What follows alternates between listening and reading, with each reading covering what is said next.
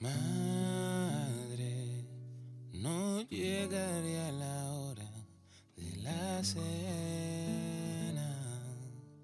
Aparecí en un lugar que no era mi hogar. Me duele estar tan lejos. Oigo, me están llamando. El pasado 7 de mayo de 2021, en Colombia, se tumbó la estatua de Gonzalo Jiménez de Quesada, fundador de la Bogotá, capital del Estado colombiano. Dicho acto fue llevado a cabo por parte del grupo indígena Misak, quienes utilizaron la tumba del fundador como un acto simbólico de protesta en contra de los símbolos del colonialismo. Si bien no era la primera vez que se tumbaba una estatua en el marco de las protestas del presente año, Dicha acción resultó ser un punto inflexivo que alentó a la promoción de tumba de estatuas por parte de la gente en otras regiones del país.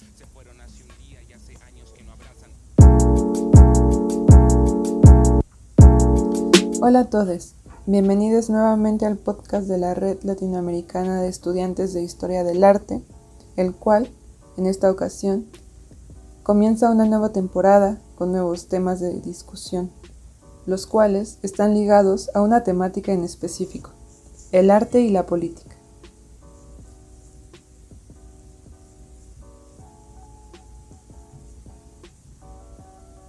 Mi nombre es Fátima Chavarría y estudio Historia del Arte en la Inés Morelia, México. Y hoy hablaremos del simbolismo, creación y destrucción de monumentos. Mi nombre es Jorge Andrés Tuna Rosa, estudio Historia del Arte y Antropología en la Universidad de los Andes de Colombia. Hola, yo soy Andrea Torres y estudio la licenciatura en Historia del Arte en la Universidad de Guadalajara en México.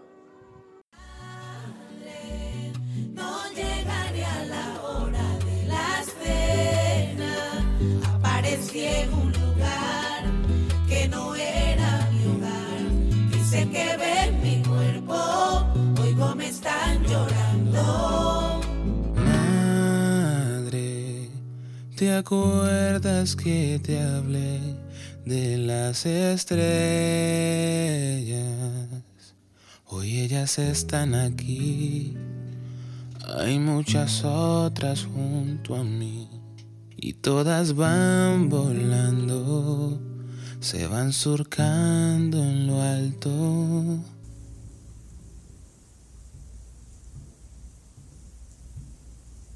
En Colombia, Actualmente se vive una época de violencia en torno a los problemas de abuso policial frente a los protestantes que han salido a marchar constantemente. Este conflicto comenzó a raíz de las decisiones tomadas frente a las problemáticas económicas del país. Es así como se creó la reforma tributaria, la cual pretendía ayudar a los ingresos del país. Sin embargo, esto causó revuelo en el pueblo colombiano en general puesto que afectaba enormemente los ingresos de la ciudadanía. Lo anterior inspiró un paro nacional desde el pasado 28 de abril. El día que comenzó el paro nacional, el grupo MISAC se encontraba en debate para oficializar los delitos que se le atribuían al colono Sebastián de Belalcázar, fundador de la ciudad de Cali, una de las ciudades más importantes en Colombia. El resultado fue unívoco se condenó al colono por el genocidio de los ancestros del pueblo Misak. Como una forma de simbolizar dichos crímenes, los Misak abrieron las protestas tumbando la estatua de Belalcázar, lo cual causó una reacción en cadena a lo largo de diversas ciudades de Colombia. Muchas estatuas fueron sacadas de su pedestal y otras fueron intervenidas como un acto simbólico en contra de la violencia. Todo esto es el contexto que nos inspira para hablar y debatir sobre la creación y demolición de símbolos, por lo que es preciso no solo reflexionar de lo que pasa actualmente con estos, sino también pasarlos a contextos internacionales y escuchar diversas opiniones que nos ayuden a nutrir este debate.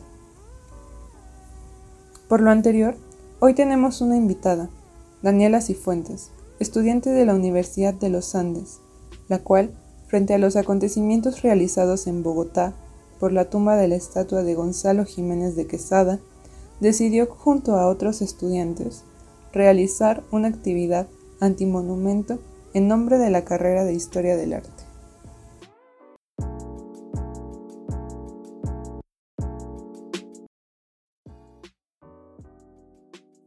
Estoy muy emocionada de estar aquí con Daniela y con compañeros y queremos hacerte preguntas aquí, Daniela, acerca del antimonumento. La primera pregunta que tenemos es acerca de la participación de la comunidad en este proyecto. O sea, ¿podrías contarnos un poco antes cómo se desarrolló, por qué? La idea del contramonumento pues nació yo creo que de un descontento generalizado de los estudiantes de historia del arte que un poco nos vimos embebidos en, este contexto de paro nacional acá en Colombia, lleno de desmanes del Estado, em, y un poco sentimos que teníamos que hacer algo. Entonces, pues parte de ahí, em, digamos, eh, este, esta, esta decisión de hacer esta acción eh, tiene, digamos, un paso previo o un momento previo y es que los estudiantes de monografía de grado, que somos seis eh, de la Universidad de los Andes, de, pues, del Departamento de Historia del Arte, nos reunimos un día un poco a, a discutir cómo nos estábamos sintiendo frente a todo esto que estaba pasando acá en Bogotá y en Colombia. Y y pues decidimos que, que, digamos, la universidad, esto, se separa en otro contexto más grande y es que la, muchas facultades de la universidad estaban entrando en paro. Entonces nosotros decidimos, eh, como estudiantes de monografía de grado, entrar en paro.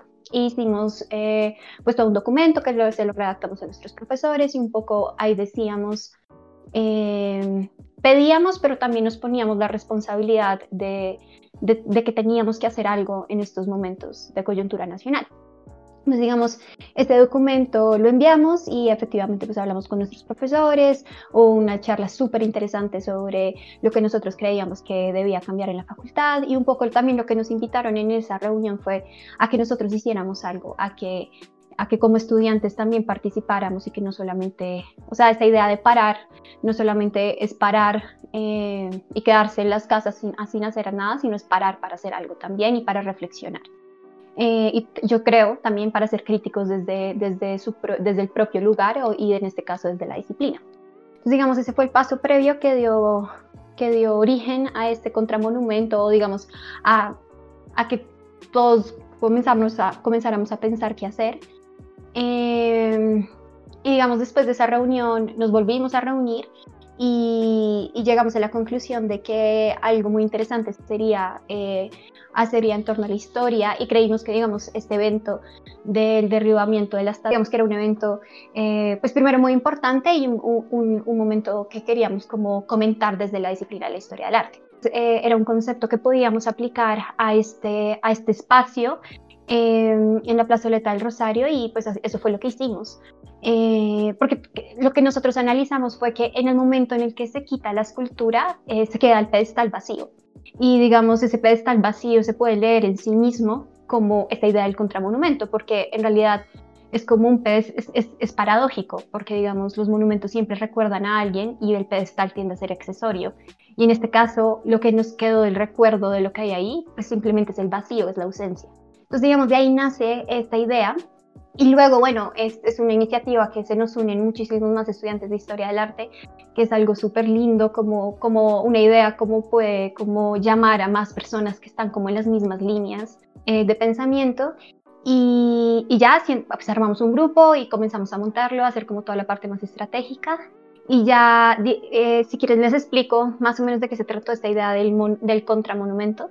Lo que hicimos es con, con esta misma línea de pensar los pedestales Em, dijimos, bueno, los pedestales siempre son verticales y por lo tanto mm, denotan una relación de jerarquía. En cambio, pues un pedestal horizontal es, pues, también es en sí mismo contradictorio, pero lo que quisimos es hacer eso, como jugar con esta idea del pedestal. Si el pedestal es vertical, entonces nuestro contrapedestal sería horizontal. Entonces, eh, lo que hicimos fueron como unos pequeños, como unos pedestales que pusimos sobre el piso eh, que los construimos, como los construimos con bloques de, de ladrillos y una tabla de madera y eh, sobre esos pedestales hicimos la pregunta como hoy a quién quiere recordar y abrimos el espacio a que no a que fuera un espacio de intervención de las personas que estaban pasando ese día por la plaza.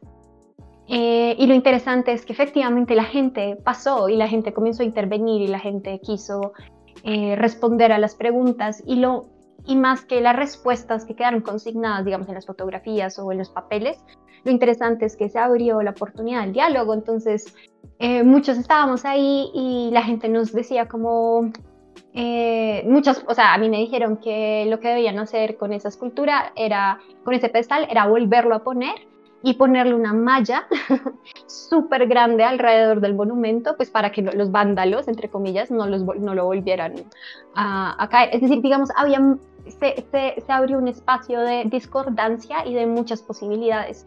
Otros llegaban y decían que efectivamente se debía quedar, el, el, espacio debía quedar vacío, o digamos decían que querían recordar a todas las personas que habían muerto eh, a, a, cargo del el abuso policial. Es decir, fue un espacio donde efectivamente logramos que las personas interactuaran y que, y que estas preguntas resonaron eh, en este contexto y en las personas que interactuaron con, pues, con el contramonumento. Eso me parece súper interesante tenerlo en cuenta. Quisiera que entonces, ya habiéndonos comentado esto, si tienes alguna, algún recuerdo, alguna opinión de, de otras como opiniones que llegaste a escuchar en el ejercicio, que, que te llamó demasiado la atención, eh, que no se hubiera podido hacer si no si hubiera llegado a hacer este contramonumento. Y yo creo que hubo gran variedad de personas que, que, que, estuvieron presentes, o sea, que intervinieron o que les interesó. Es decir, yo siento que intervino como la gente que normalmente pasa en la plazoleta del Rosario, entonces había estudiantes, había familias, eh, como personas que viven por ahí y pasan justo al frente de la plazoleta y se detenían a observar. Es decir, eso fue lo interesante porque hubo muchas voces de diferentes puntos, no fue algo que quedó cerrado en, digamos, por ejemplo, haberlo hecho cerca a la universidad, que, digamos, hubiera sido, pues, digamos, el público hubiera sido muy distinto y menos variado. Yo creo que la, las ganas de las personas por dar su opinión y, y, por, y por tener un espacio donde consignarlas. Yo siento que, eh, por ejemplo, un señor eh, se acercó a nosotros, nosotros y, y, nos dijo, yo soy víctima del desplazamiento forzado. Y yo no me quedé con él porque yo estaba haciendo otras cosas, pero tres amigas mías se quedaron hablando y escuchando la historia de él durante, yo creo que media hora. Y el señor, es como esta urgencia de las personas también por contar sus historias y por un lugar que les dé lugar, por un lugar que les abra la oportunidad de decirlas, porque digamos, si, si no se abren estos lugares, pues esas historias se pierden y yo siento que las personas sí necesitan, o sea, hay esta idea de, de que la memoria es recordar un pasado a través del presente y, hacerlo, y hacerlo como vivo a través de la palabra, eh, se hace patente ahí, es, es, o sea, este, este señor nos quería contar su historia, que esa historia quedara grabada que esa historia tuviera como una consigna y que se volviera como un, documento pues para recordar. Entonces, eh, yo creo que eso me impactó mucho lo que les dije de, de, del señor que creía que, lo mejor era volver a poner la, la escultura y, y, rodearlo como de, como de alambres, me dijo, me acuerdo. Eh, también, por ejemplo, un, una profesora eh, de, digamos, como de un, jardín, nos dijo que, que, pues, digamos, que ella creía que, que, que las protestas eran importantes, eh, pero ella también sentía que los niños tenían que estudiar, porque si no, pues, digamos, las violencias se exacerbaban. Por ejemplo, esa fue una opinión eh, interesante que nos fuimos encontrando. Y yo siento que todos los que participamos eh, fuimos como acumulando pequeñas historias, porque lo lindo del, del, de este espacio era que todos estábamos ahí y digamos todos vivimos como fragmentos eh, de estas historias, porque pues no todos podíamos escuchar las mismas historias, entonces yo creo que se fueron como acumulando y creo que eso fue lo que quedó consignado en estos papelitos eh, llenos de diferentes respuestas. Esta conversación ha sido interesante, muchos puntos de vista resulta no solamente un trabajo del historiador del arte, sino un trabajo un poco más etnográfico, creería yo. Bueno, ya para finalizar, ustedes como historiadores del arte, ¿a qué conclusión llegaron? Eh, ¿qué, consideran que fue lo más importante que se pudo visualizar en los resultados de, este proyecto? Eh, bueno, yo creo que esta idea del poder de la imagen está muy presente. Em, o sea, digamos, todo, toda esta plazoleta del Rosario se, o sea, tomó un significado totalmente distinto al que tenía en el momento en que se derribó una escultura que se puede entender como una imagen.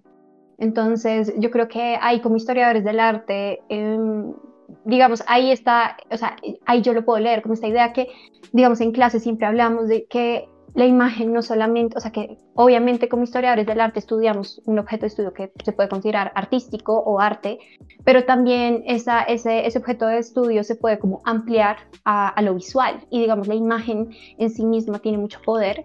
Eh, yo creo que como resultado es eso, que digamos el derribamiento de una imagen crea muchas posibilidades y es tan potente que abre, abre muchos espacios de diálogo y también de discordia. Em, entonces yo creo que ese es uno de, de, de, las reflexiones a las que llegamos. Nuevamente, Daniela, te agradezco mucho por esta pequeña entrevista. No, gracias a ustedes, que la verdad que siento que la, la iniciativa que están haciendo es súper importante y, y pues bueno, muchos saludos y muchas gracias también. Muchas gracias.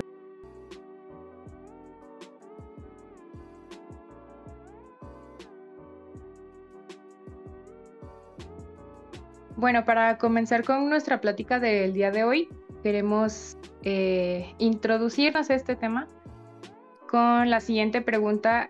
Sería, ¿qué opina la ciudadanía colombiana sobre las acciones a los monumentos? En ese caso, yo siento que viniendo de Colombia, eh, siendo proveniente de ese país, yo podría decir que el tema de la opinión frente a los temas de los monumentos ha sido muy dividida. Hay quienes de verdad lo apoyan, muchos de los estudiantes básicamente han dado una postura muy firme en el apoyo.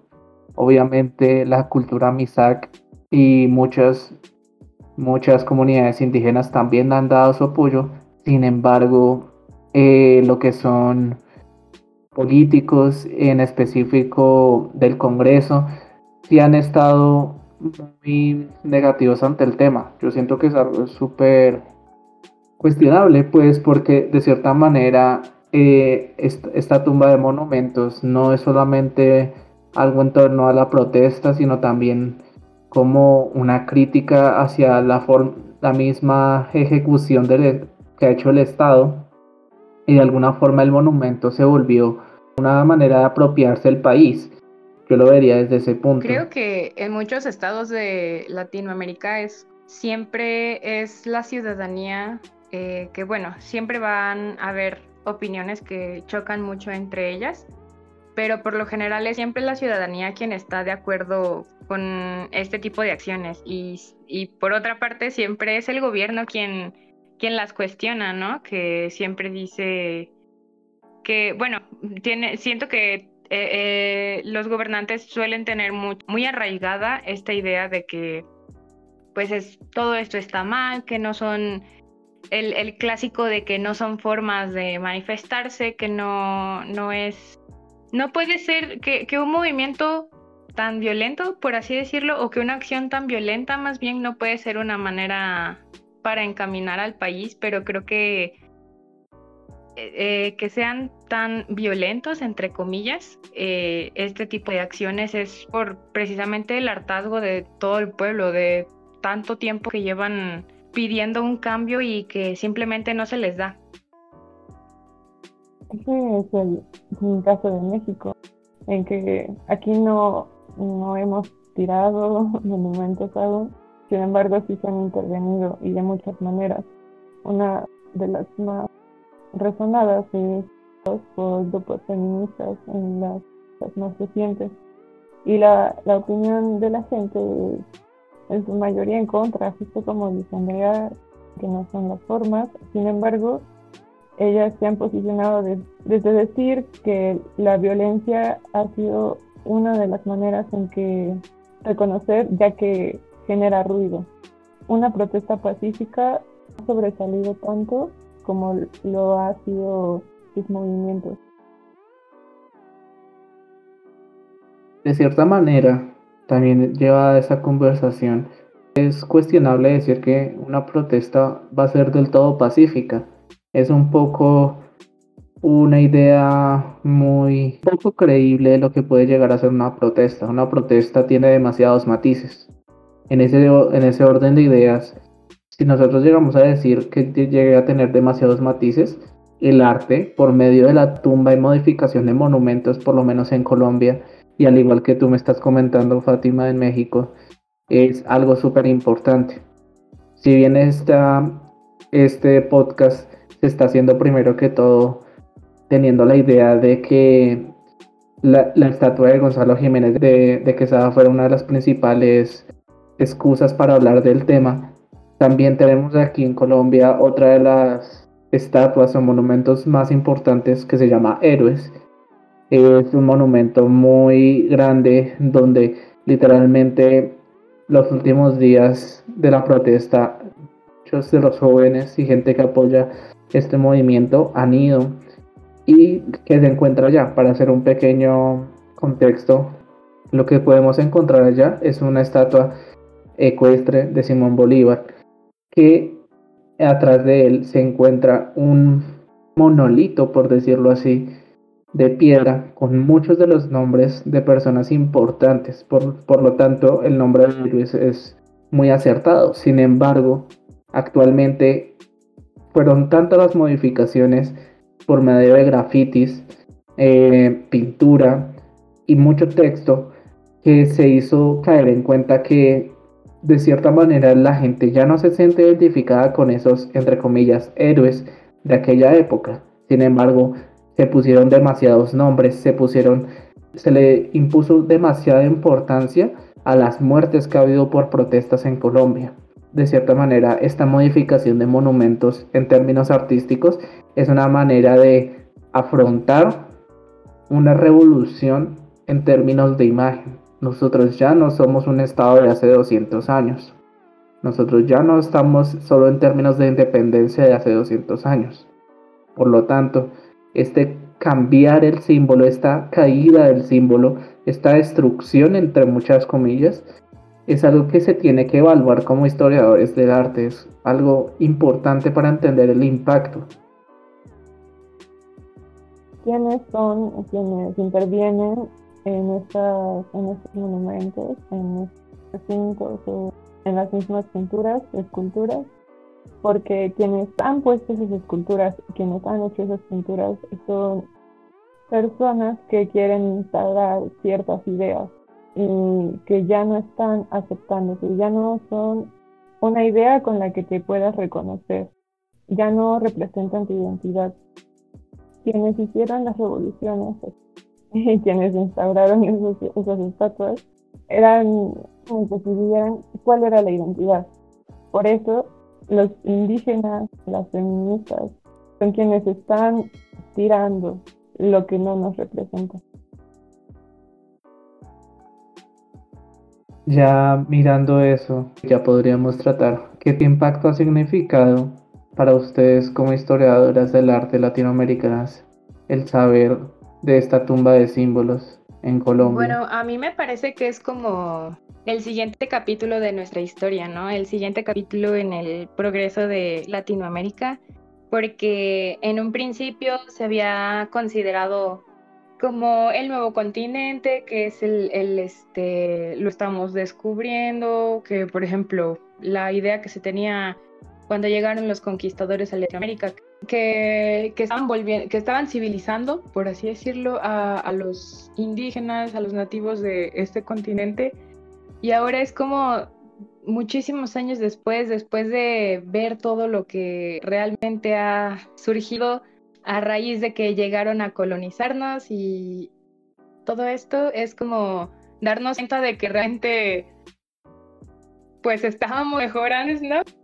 Eh, que, realmente una colonización no era como para nada necesaria y que poner, ponernos eh, a, estos, a estos personajes como los héroes o como personas a quienes rendirles casi que culto es absurdo, suena absurdo para quienes, bueno, por ejemplo, en el caso de Colombia, quienes son los encargados de eh, tirar estas, eh, eh, estos monumentos que son los grupos indígenas de allá, pues obviamente es muestra del hartazgo, ¿no? De que decir es como, no tiene ningún sentido para mí tomar a estas personas como, como héroes de una nación después de saber todo lo que mi pueblo ha sufrido a causa de ellos.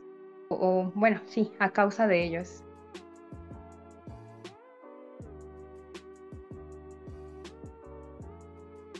Paradójicamente, lo que dices Andrea se une mucho con un comentario que quería hacer. Era que de cierta forma es muy cuestionable la forma en cómo este símbolo de Gonzalo Jiménez de Quesada se alza en el, a mediados de un siglo XX, donde ya la colonización y este tema no están muy inmiscuidos en, en el nacionalismo que se pretende implantar y que de cierta manera se crea una estatua mucho después como exaltando esa colonización. Yo siento que eso fue algo súper importante para la tumba de este símbolo que si bien muchas de las eh, la, comunidad Misak no, no lo tuvo en cuenta, puede que no lo haya tenido en cuenta. Sí se nota que de cierta manera es una caída de esta, de lo que tú dices, de, de este, de este problema que es eh, caracterizarse o caracterizar a Colombia con aspectos todavía coloniales todavía donde al indígena se le trata como si fuera un otro alejado de nuestra civilización, lo cual es un poco problemático en ese sentido. Siento que eso, eso, eso resulta ser cuestionable. Uno como historiador del arte principalmente siente que de cierta manera esta clase de, de críticas performáticas, yo lo vería de esa manera, tienen que eh, estudiarse un poco más a fondo, ¿sí? O sea, no solamente como en términos de imagen, sino en términos de motivaciones. Pues los monumentos se alzan en pos de conservar algo para la historia, es un ejercicio de memoria. Cuando ves un monumento recuerdas, pretende recordar qué sucedió. un monumento es una conmemoración. Y quienes alzan esas estatuas deciden que se va a conmemorar. Y creo que estamos hablando de Estado colonizado. Y todas estas estatuas ya no están significando para nosotros lo que somos ahora, que ya no queremos tener este pensamiento colonizado.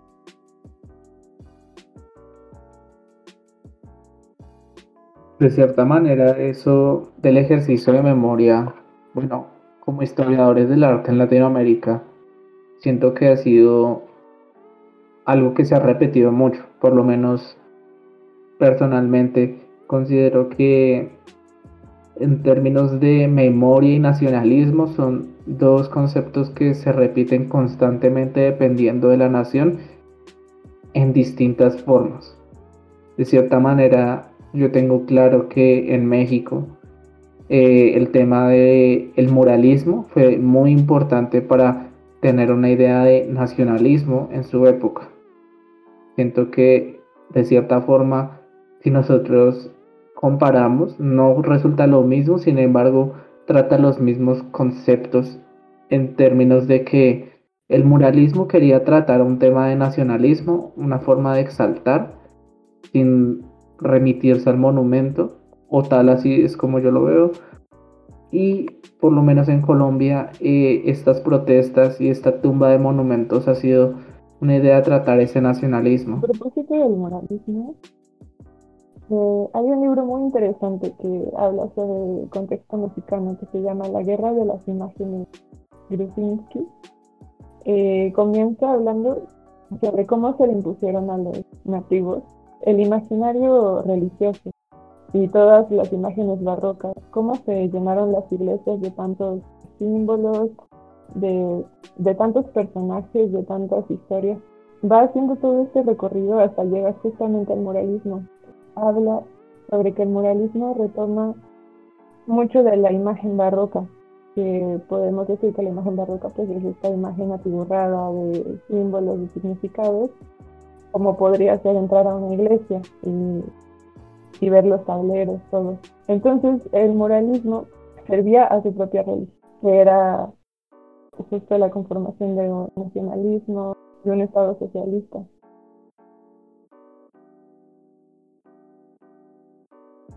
Eh, ya habiendo tratado todo este tema, resulta muy importante tener en cuenta la cuestión de quién erige los monumentos. Dependiendo del país es distinto, pero es importante tener esto en cuenta para cuestionar qué importancia tiene construir un monumento. Entonces, Fátima, Andrea, no sé si ustedes quisieran hablar más a fondo en México, ¿cómo sería este tema de los monumentos, de su construcción? Creo que volviendo un poco al tema que tratábamos del muralismo, es, se me hace curioso porque a diferencia de la construcción de una estatua, por ejemplo, en una plaza pública, el muralismo lleva gran parte o está muy cargado de los ideales del artista. Entonces, por ejemplo, si hubo bastantes murales en, en México que fueron prohibidos y, por así decirlo, destruidos, este, porque tenían como muchas ideas que no iban ad hoc a la idea de eh, nacionalismo que tenía el gobierno a diferencia de montar, por ejemplo, una estatua de, no sé, Miguel Hidalgo, ejemplo, que pues es Miguel Hidalgo y no le puedes mover nada, o sea, no le puedes cambiar nada porque todo él es un símbolo, ¿no? Para, para el país. Entonces, al menos en México me parece que el moralismo es algo muy importante y que no siempre tiene como ese reconocimiento que, que debería porque sí tiene muchas ideas de un México que apenas estaba construyendo y consolidando. Y sí siento que esas ideas se llegan a perder, sobre todo, más que nada por, por lo que pensaban artistas, ¿no? Como mencionamos, que quién es quien, quien erige estos monumentos. Y bueno, recaigo mucho en lo mismo ¿no? Es muy, es completamente diferente que le encarguen a un artista sí reconocido, pero que haga la estatua de uno de los de la independencia de la revolución, porque no puede realmente plasmar parte de su ideología en ella, o sea, simplemente se, se tiene que habituar a la imagen de este personaje y construirlo tal cual y, y eso es todo, pero en el muralismo sí dejan una parte de de sociales ahí y creo que podemos ver otro matiz de, México, de a lo mejor un México que no es el que quería eh, demostrar el gobierno a su propio país o al mundo entero, pero que sí es una idea de un México que pudo haber pasado, ¿no?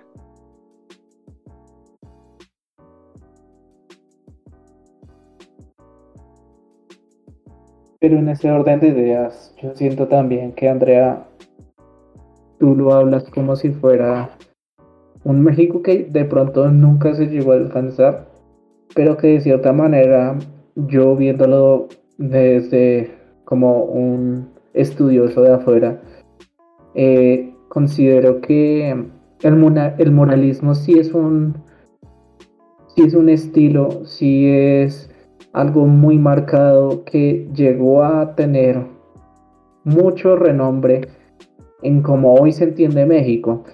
Eh, muchas veces ciertos países se exaltan por algún, alguna pintura en específico, algún movimiento, eh, alguna idea. Sin embargo, México, en términos de exaltación de ese, de ese, de, de ese país que se quiere reconstruir, el muralismo resulta como esta idea de construcción de, un monumento casi no en, en cobre, no en metal, no en algún metal precioso, no tridimensional, pero sí que expresa toda esa idea de, de construir un país, construir eh, quiénes somos, para dónde vamos, eh, quiénes fuimos.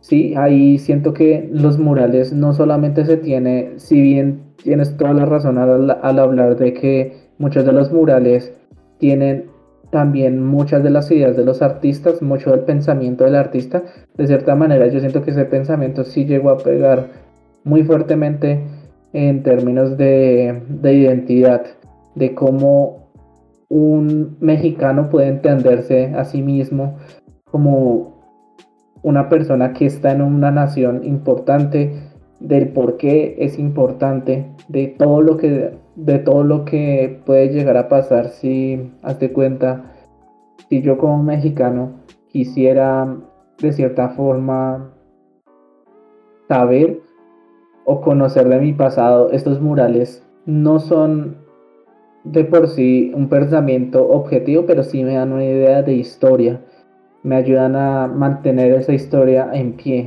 o bueno, por lo menos yo lo veo así. Siguiendo con esta idea de la identidad nacional, también es muy interesante hablar sobre como la secuencia histórica del moralismo, porque si bien lo que más eh, habla en historia del arte del moralismo mexicano pues tiene que ver con el siglo pasado, se construye una tradición de moralismo desde de, tiempos prehispánicos porque los murales mayas son muy, muy famosos, también los de Teotihuacán. Entonces se dice que hay una raíz moralista en los mexicanos y así logran juntar una identidad desde una identidad territorial prácticamente.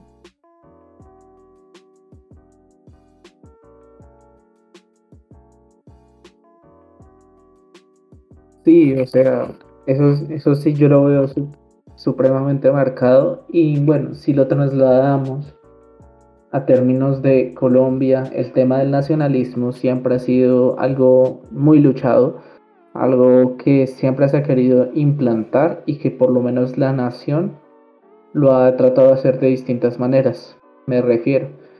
Eh, de cierta manera, nosotros en el siglo XIX no tuvimos tan marcado el tema de, de nuestro pasado prehispánico. Nosotros esa idea de, de, atender a las necesidades de, del pueblo sobre qué era o qué no era resultan difíciles porque el Estado en cierta forma empezó a crear una construcción donde Muchos de los extranjeros en su tiempo se llevaron mucho del patrimonio, muchos artefactos precolombinos, los cuales de cierta manera si los vemos hoy en día diríamos, eh, esto, esto es Colombia, esto nos pertenece, pero en, ese momento del siglo XIX eso no era así, o sea, resultó ser que nuestra apropiación de todo este pasado precolombino fue tan tardía que nuestra construcción de, identidad también llegó a ser muy tardía. Y creo que eso, si bien podemos ver que lo que está pasando ahorita, actualmente, tiene que ver con temas de, de inconformidad frente a un Estado, también yo siento que tiene que ver mucho, mucho con el tema de qué es identidad para nosotros como colombianos, qué es identidad, qué es nacionalismo, que nos identifica, porque ahorita que las comunidades MISAC y muchas otras comunidades indígenas han tratado de alzar la voz, ahí sí hablamos de ellos como si nosotros estuviéramos apropiándonos de acciones ajenas. Siento que eso es algo muy problemático para nosotros, o sea, considero que Muchas veces tenemos que hablar de esta ética, de la esta idea de la apropiación de identidad.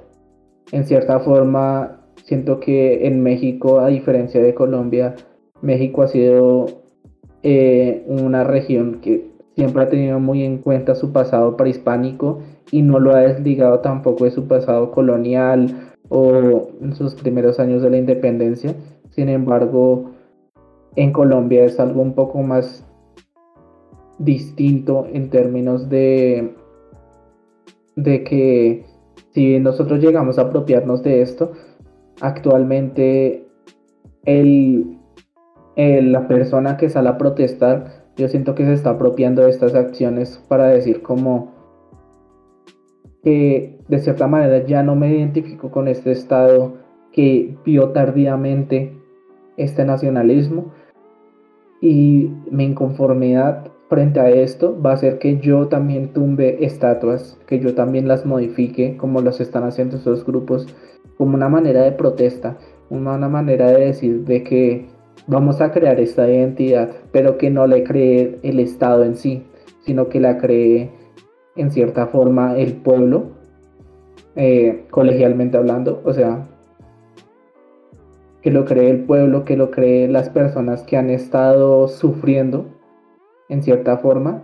Y ahí es donde empezamos a hablar no solamente de, nacionalismo, ya como Andrea y tú, Fátima, lo, dijiste, lo dijeron, este tema de, de nacionalidad y, e identidad es algo casi una fusión de términos que siempre han estado en el imaginario de nosotros y siempre de cierta manera dependiendo de la persona que se le pregunte se va a sentir identificado o no.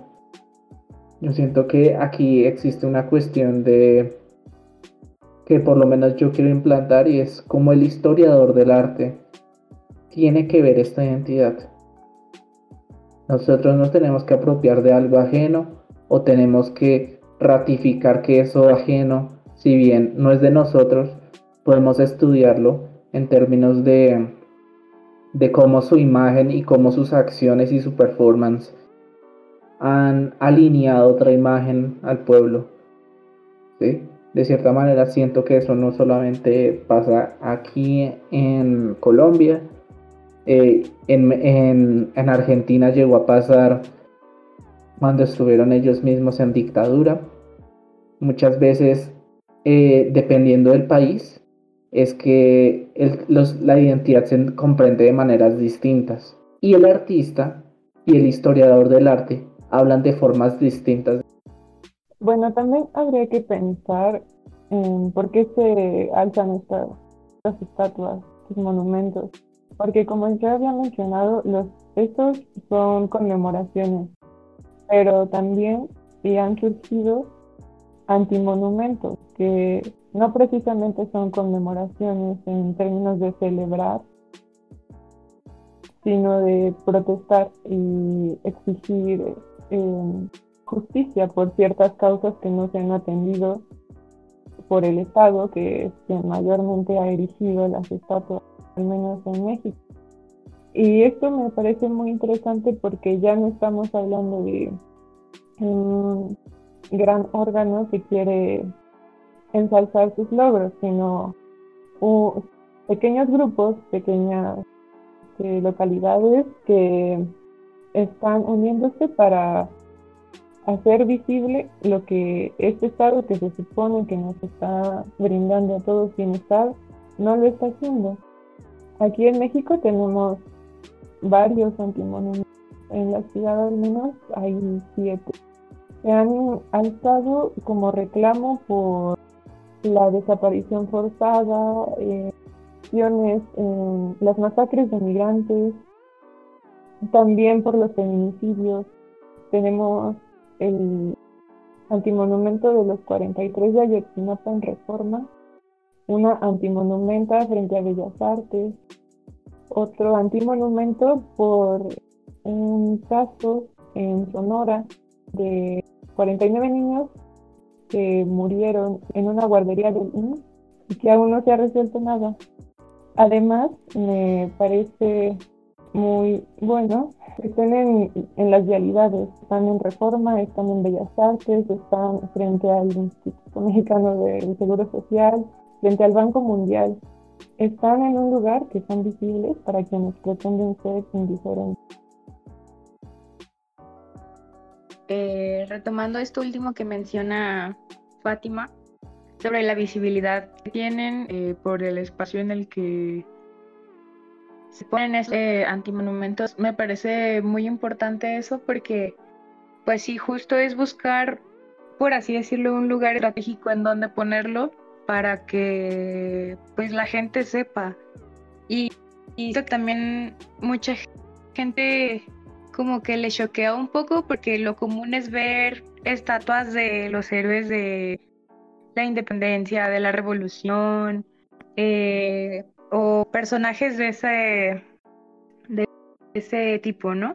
Pero ver como un monumento eh, recordando o pues recordando o condenando a ciertos sucesos en la historia moderna de México, como lo que menciona Fátima de, por ejemplo, la desaparición de los 43 estudiantes de Ayotzinapa o desaparición forzada de pues los miles y miles y miles de personas en, México que aún no sabemos dónde están y que el gobierno no hace nada al respecto.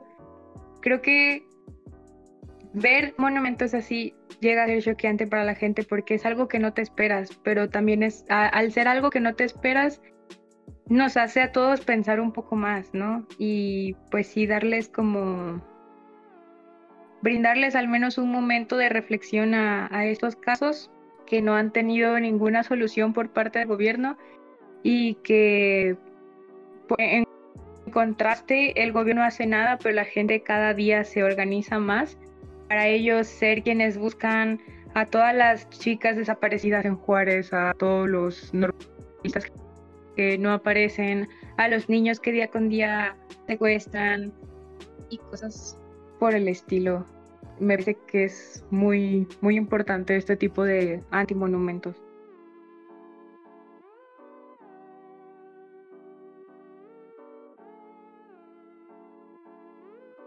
Sí, o sea, unido a lo que tú dices, Andrea y Fátima, eh, en Colombia sigue habiendo esto, sigue, o sea, esta idea del antimonumento, tal como lo vimos con, con, Daniela, Daniela, de cierta forma, es un primer acercamiento a lo que nosotros vemos en Colombia y que también podemos ver en México, en Chile, eh, en muchos lugares donde parece que fuera la norma y es terrible, pero las desapariciones forzadas, la violencia sigue siendo un tema muy importante que a veces se invisibiliza.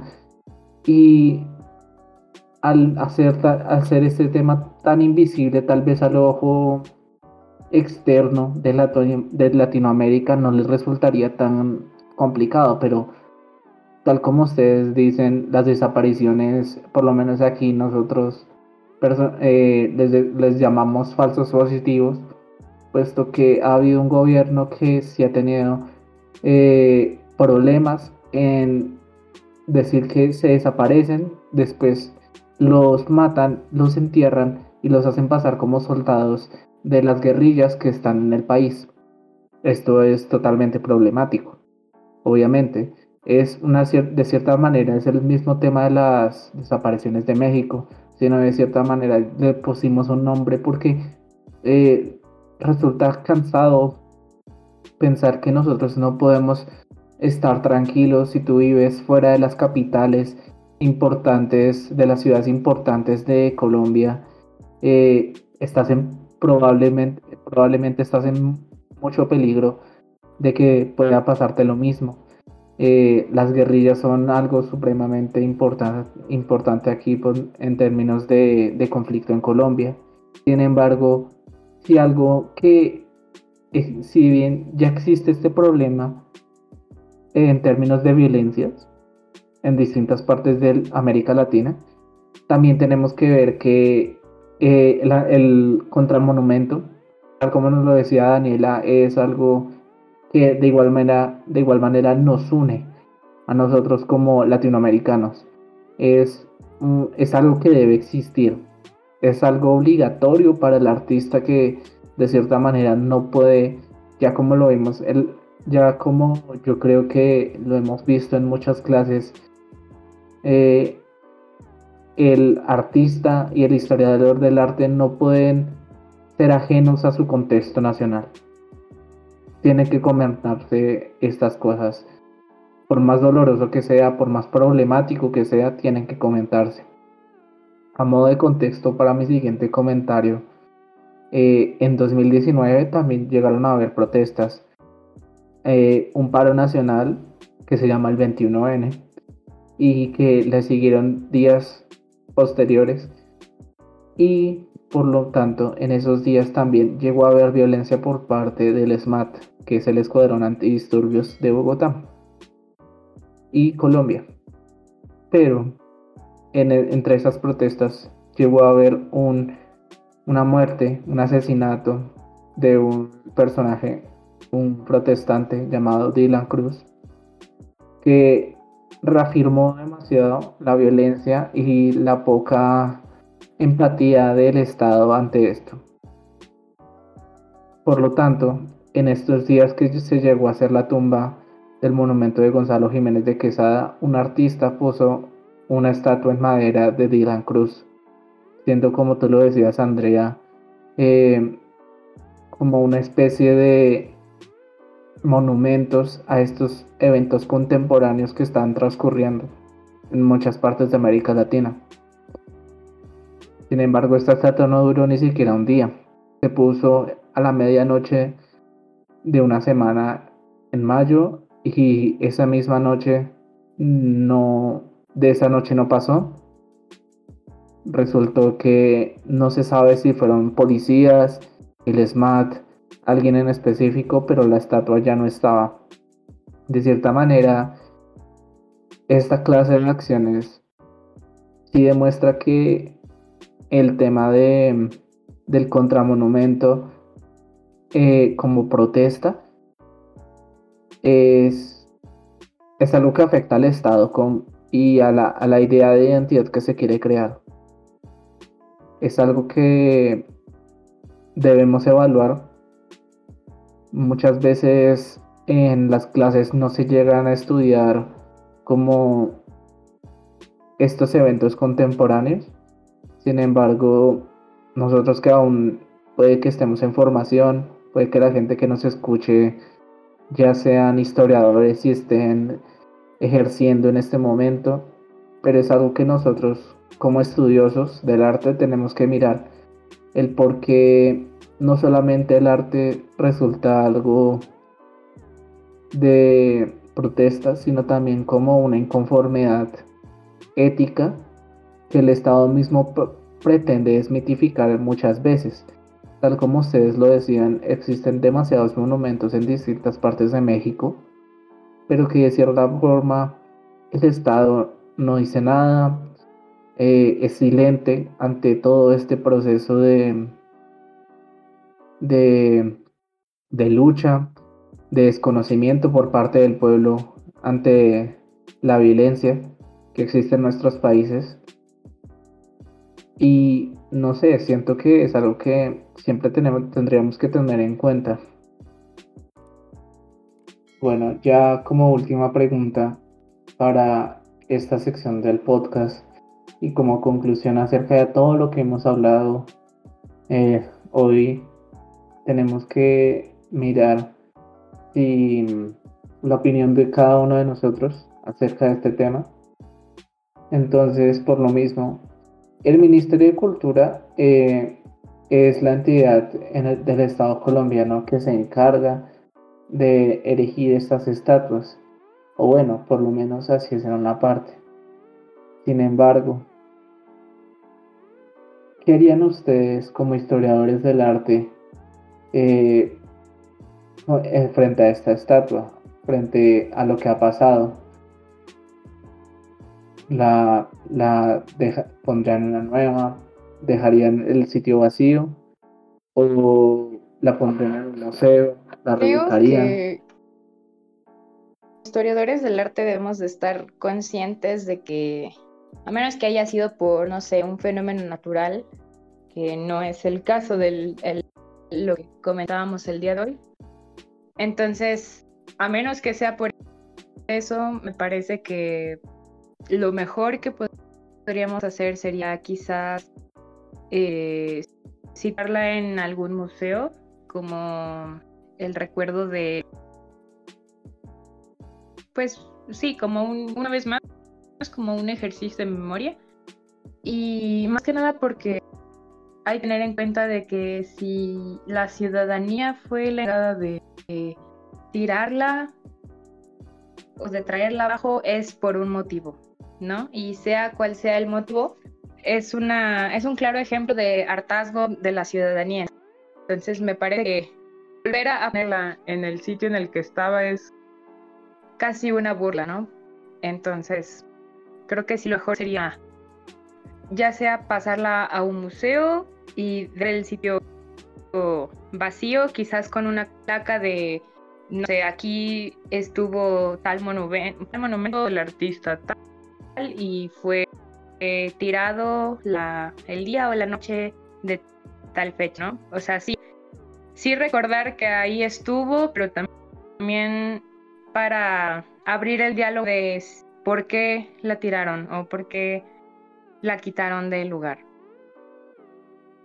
Mm, como historia de arte me gustaría hacer algo. Yo pienso que lo mejor tal vez sería ponerlas en una galería aire libre, abierta, no necesariamente, aunque también sería otro. Sin embargo, creo que quienes tiren estas estatuas son quienes deben decidir qué va a hacer con ellas, no el Estado. Porque quienes lo tiran, pues, entiendo que están en desacuerdo con el Estado mismo, con las secretarías, con los institutos. Y yo pienso que eh, estos grupos deberían decidir por el destino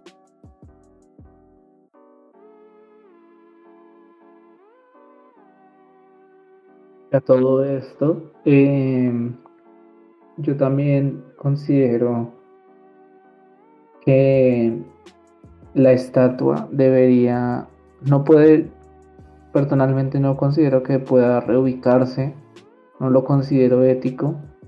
Eh, también concuerdo con la opinión de Fátima, la estatua no es, no es, no es de nosotros, el, el sitio ya no nos pertenece éticamente como para saber qué hacer o no con el sitio. Nosotros de por sí solo tendríamos que visualizar qué es lo que va a pasar de un futuro en adelante. Y tal vez las comunidades indígenas o la ciudadanía, los protestantes, son los que deban decidir qué se va a poner acá debe conmemorarse algo, puede quedar vacía. Personalmente yo considero que quedar vacía ya hice algo. El vacío también es algo simbólico en este tipo de eventos. Y nada más para terminar, a modo de conclusión, tenemos que decir que, como lo estuvimos comentando en el podcast, la estatua de los héroes también es un monumento importante, pero que ya en estos días que se está grabando el podcast, se decide que el monumento que ha sido modificado a lo largo de las protestas de mayo del actual año va a ser modificado. Va a cambiarse y este, este monumento a los héroes ya no va a ser el mismo que existe actualmente. Lo cual esto fue una decisión por parte de la, de la alcaldía de Bogotá y que de cierta manera nos deja pensando si todo lo que el pueblo, las comunidades indígenas y los protestantes han hecho entre los monumentos eh, se está respetando. Esto es una de las pequeñas preguntas que queremos abrir la discusión para que no solamente lo que digamos acá sea una rotunda conclusión. Esto, este tema es abierto y no creo que se cierre pronto por lo cual considero que los que nos estén escuchando tienen que tener en cuenta que todo lo que estamos hablando es tremendamente discutible por parte de distintas opiniones. Los invitamos a que opinen acerca de este tema, que compartan acerca de lo que hablamos hoy.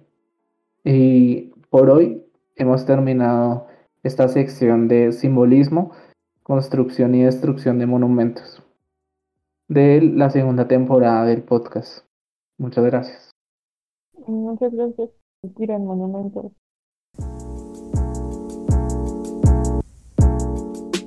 Muchas gracias por acompañarnos en este capítulo de la segunda temporada del podcast de la Red Latinoamericana de Estudiantes de Historia del Arte. Los siguientes episodios saldrán mensualmente a partir de hoy y serán guiados por distintos miembros de la red. Acompáñenos en julio con nuestros compañeros de Brasil para desentrañar nuevas cuestiones en torno a la política y el arte. También recuerden que la red se encuentra en Instagram como arroba redlea, en donde podrán informarse de otras actividades que podrían ser de su interés. Nos vemos en otra ocasión.